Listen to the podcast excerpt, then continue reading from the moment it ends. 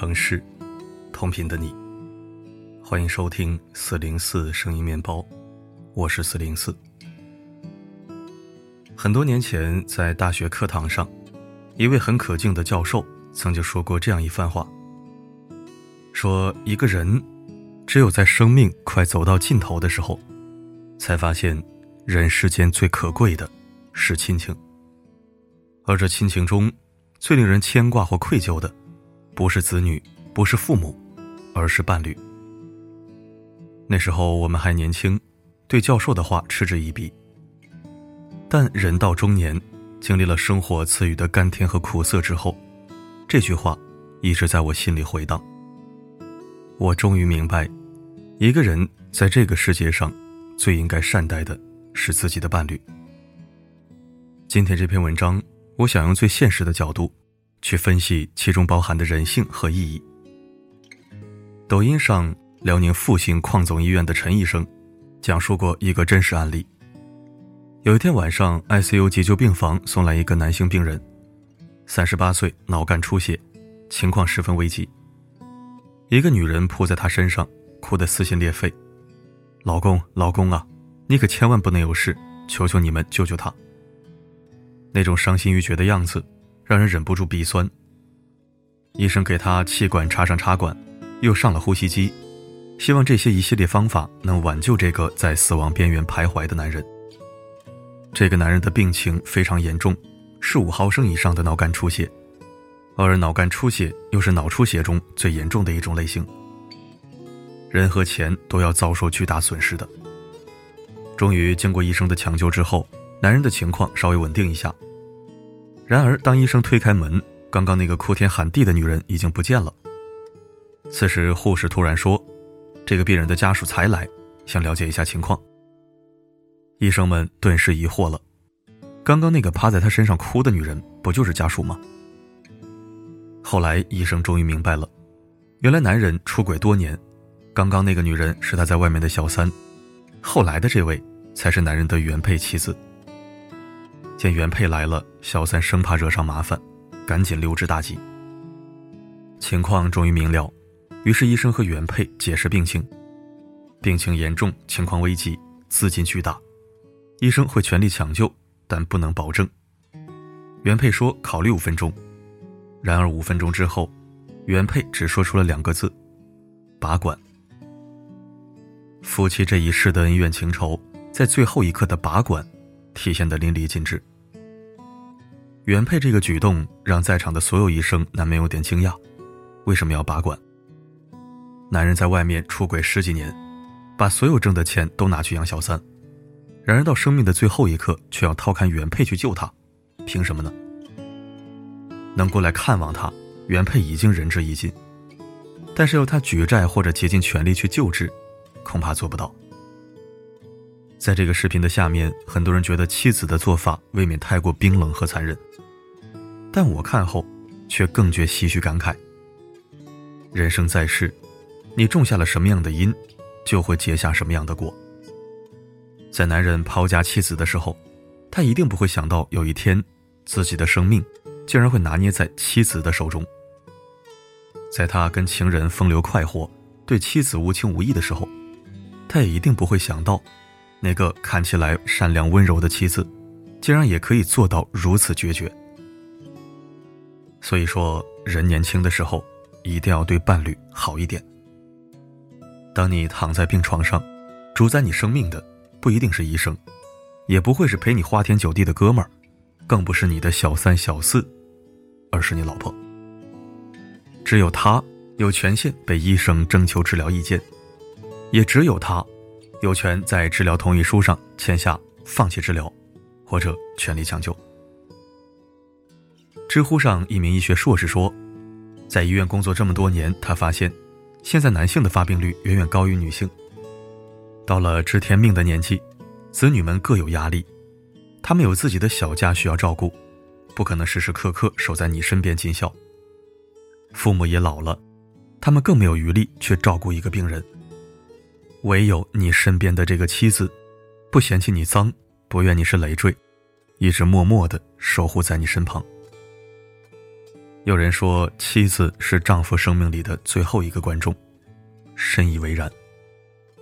一个男人不管怎样度过一生，到了真正谢幕的那一天，唯有妻子会在身边陪伴。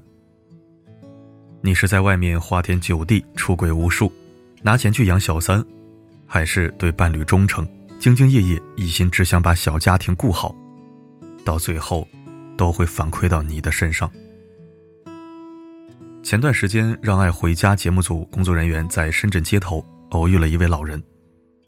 没想到，这个衣衫褴褛的老人，背景却让人大吃一惊。他叫江元辰，曾经是上海盛隆发公司董事长。在那个年代，他就已经资产过亿，豪车相伴，员工数百。还曾作为优秀企业家上过当地电视节目，名和利都被他尽收囊中。那时候的他春风得意马蹄疾，日子过得奢侈又挥霍。钱多了，心思也就花了。在最风光的时候，身边自然也少不了美女相伴。后来他被一个年轻貌美的女人成功拿下，为此他不惜抛弃妻子。这个举动也成为了妻子心中永远的痛。后来江元辰生意失败，资金链断裂，他到处讨债。但无人理会。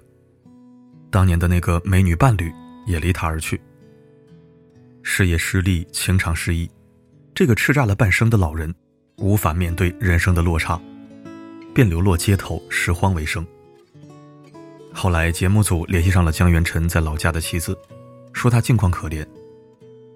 这个七十多岁的老人情绪激动地对记者说：“他在二十多年前就没有家了，他可怜，难道我不可怜吗？”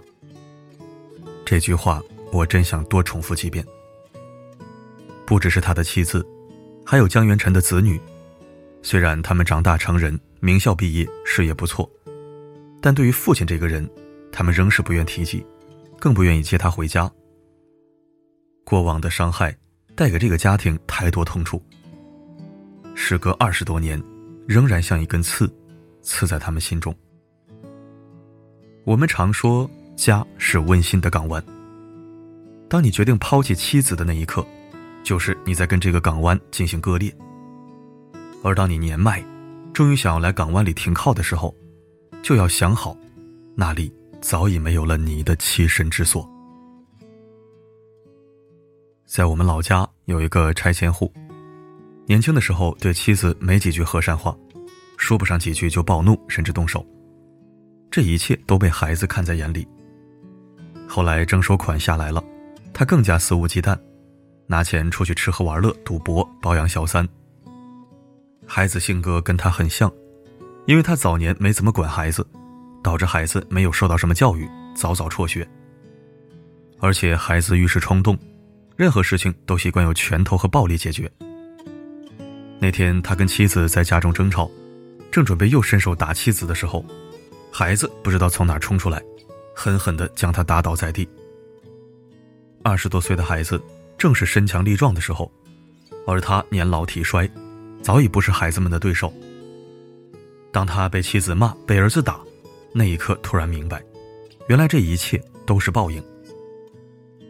我父亲总对我说一句话：“家和万事兴。”以前我并不是明白这句话的含义，觉得这只是一句鸡汤。而当我回过头来看看我老家村子发生的一系列事情，才觉得这句话的精妙。有的家庭父母恩爱和谐，一心把家里搞好，孩子在爱中长大，受到很好的教育，考上大学，拥有不错的事业，再孝顺父母，家庭的日子越过越旺。而有的家庭，夫妻吵架，双双出轨，没有人管孩子，孩子在暴力和吵架中长大。早早辍学，家里越来越穷，越来越颓败，都变成了对当年的报应。有句话说的很好，你对伴侣的态度里，藏着一个家庭的未来。因为人和人之间都是相互的，你对我好，我就会对你更好。我们两人一起齐心协力把这个家过好，日子就会越来越有盼头。而如果你心怀鬼胎，那我也会不仁不义。两个人只会在报复和恩怨中沉沦下去。就像那个比喻说的：“女人是水，你用零度遇见我，我即刻成冰；你用一百度爱我，我就会立即沸腾；你用五十度对我，我便不冷不热。”我觉得夫妻关系就像是两扇门的关系，涂上同一种颜色，夫妻拥有同一张脸，才不会互相丢脸。拥有同一个方向，打开或者关闭，才能守住一个屋子。锁上同一把锁，门才会牢靠。夫妻一条心，心才会贴得近。虽然在每一次的打开门和关门当中，两扇门难免会发生磕磕碰碰，发出吱吱唧唧的声音。但只要及时修补和涂上润滑油，就一定能风雨同舟，百年永好。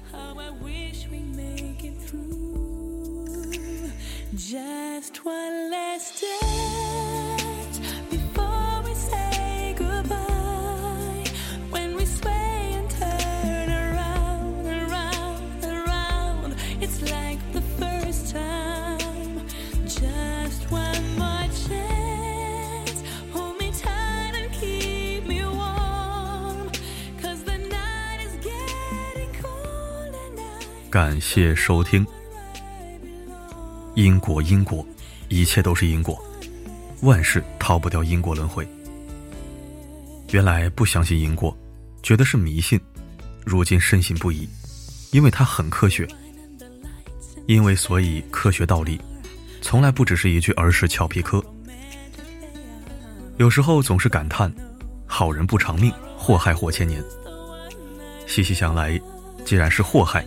就一定是作恶不少，这其中的恶，总有一部分会有人来报复。